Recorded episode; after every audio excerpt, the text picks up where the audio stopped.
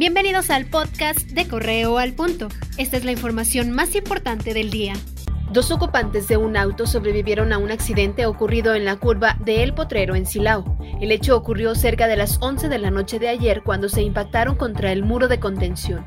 El conductor, José Luis, de 50 años de edad, fue trasladado a un hospital. Iba en compañía de otro hombre rumbo al municipio de Pueblo Nuevo. Ambos provenían de Estados Unidos. El presidente Andrés Manuel López Obrador aseguró que no le importa que se difundan mentiras sobre sus acciones, luego de que trascendiera que se reunió con el hermano del narcotraficante Joaquín Guzmán Loera. Durante su conferencia matutina aseguró que se reunió con un médico del IMSS y no con el familiar del Chapo como lo sugirió el expresidente Felipe Calderón en sus redes, por lo que dijo esperar una disculpa. Como parte de su plan de recuperación económica para enfrentar la contingencia del coronavirus, el presidente Andrés Manuel López Obrador afirmó prevé bajar su salario y el de los altos funcionarios. Explicó que esta medida no aplicará para los servidores públicos de la Administración Pública Federal que ganan menos de 30 o 20 mil pesos. En ese contexto pidió a los partidos políticos que de manera voluntaria entreguen el 50% de las prerrogativas que reciben o lo que ellos decidan para enfrentar la contingencia. En Nueva York, el magistrado Ramón Reyes negó la fianza de 2 millones de dólares al exsecretario de Seguridad Pública mexicano Genaro García Luna. En audiencia por teleconferencia, le ha negado además la liberación temporal ante el riesgo de que huya a México. Aunque la defensa señaló el alto riesgo por el COVID-19, el magistrado argumentó que García Luna no está entre las personas vulnerables, por lo que seguirá en la cárcel.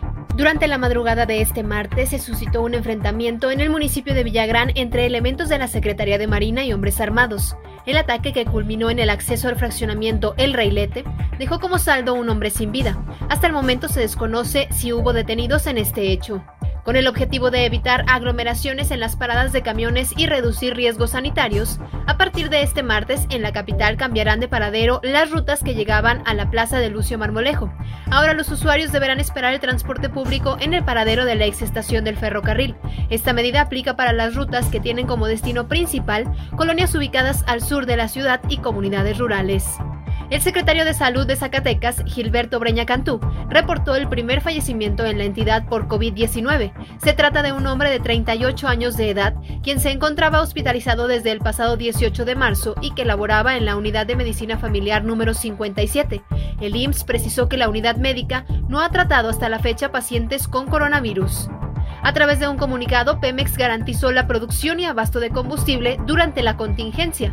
Precisó que la petrolera sigue con estricto apego las disposiciones emitidas por la Secretaría de Salud a fin de evitar la propagación del virus entre sus trabajadores. Asimismo, señala que se dio prioridad de trabajar desde casa a los empleados que se encuentran en el sector vulnerable, como embarazadas y personas mayores.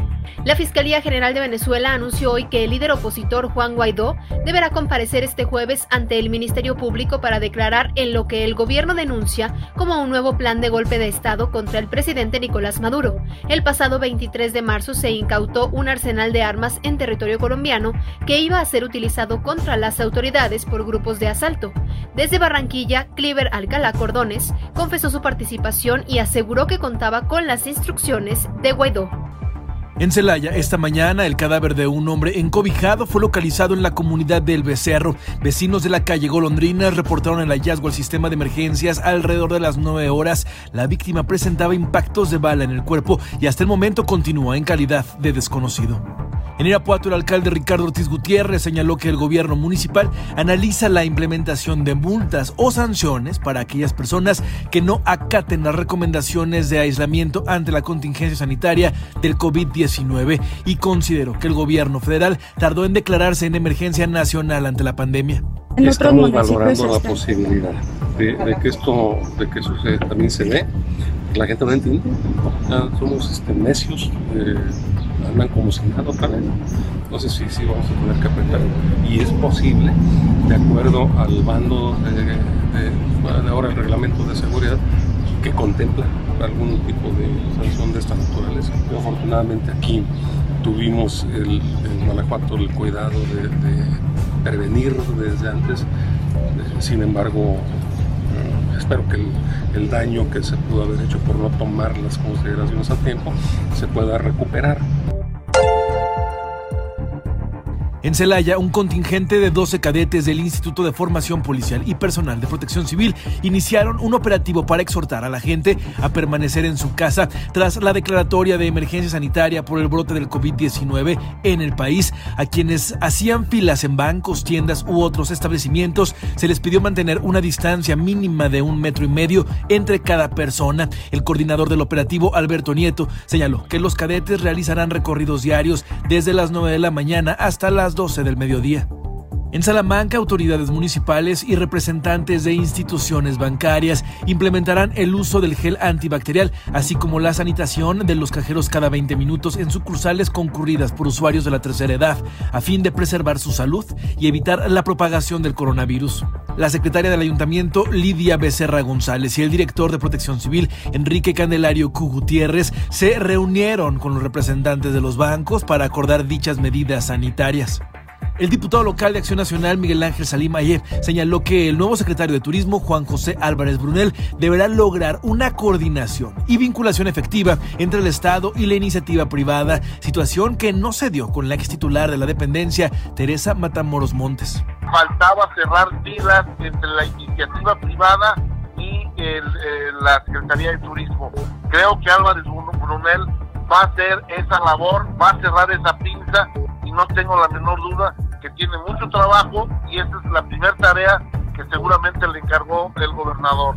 Primero, cerrar filas con el sector turismo y segundo, crear desde ya un planteamiento para la recuperación del turismo de aquí a fin de año para el estado de Guanajuato. En la colonia 24 de diciembre del municipio de Irapuato, esta tarde un hombre fue ejecutado. Vecinos de la calzada Río Viejo escucharon detonaciones y llamaron al 911. Elementos de seguridad ciudadana y paramédicos corroboraron la presencia de un hombre con lesiones de bala por el que ya no había nada que hacer. Se desconocen detalles de los responsables. Según testigos, el crimen ocurrió en una casa con portón rosa donde presuntamente vivía la víctima. El sitio fue acordonado por miembros del ejército y la Guardia Nacional. En la capital, la mayoría de los policías municipales carecen de gel antibacterial, guantes o cubrebocas, pero continúan trabajando pese a que hay elementos de la tercera edad y algunos otros que padecen enfermedades. Los policías compraron el equipo de sanidad necesario con su dinero, argumentando que su trabajo es su única fuente de ingreso, por lo que no pueden permanecer en aislamiento. Este mediodía, un grupo de efectivos de la tercera edad acudió a una revisión médica en presidencia. Esperan se les conceda comenzar el periodo de cuarentena. Ante la crisis por el COVID-19, cientos de personas buscan un empleo temporal o una oportunidad de trabajo. Así lo admitió el director general de Fondos Guanajuato, Carlos Ramón Romo Ramsen, durante su participación en la primera reunión virtual de la Comisión de Desarrollo Económico y Social del Congreso del Estado. Mientras tanto, en la capital ya comenzaron las inscripciones para los proyectos de microcréditos en coordinación con el gobierno estatal. Las cifras actualizadas de coronavirus en el estado aumentan paulatinamente. León continúa la cabeza con un total de 28 casos confirmados y 68 en investigación, seguido de Irapuato con dos confirmados y seis sospechosos. La capital también registra dos pacientes con COVID-19. Hasta el momento, Acámbaro, Cortázar, Dolores Hidalgo, Ocampo y Pénjamo solo tienen uno o dos casos sospechosos, pero ninguno confirmado. En total, en la entidad hay 46 pacientes confirmados, 89 en investigación, dos recuperados y ningún caso de transmisión comunitaria.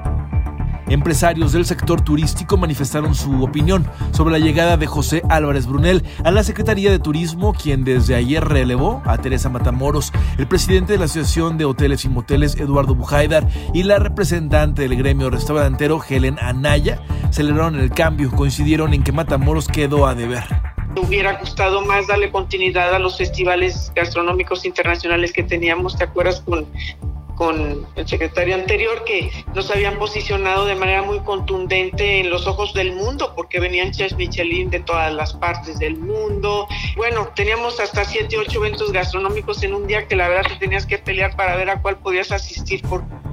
Bueno, pues hizo un esfuerzo por tratar de integrar un proyecto que, bueno, pues a fin de cuentas no, este, pues no se alcanzó a consolidar. Sin embargo, bueno, pues este, deja su trabajo ahí, su experiencia en algunas cuestiones que ella, para lo que ella es buena.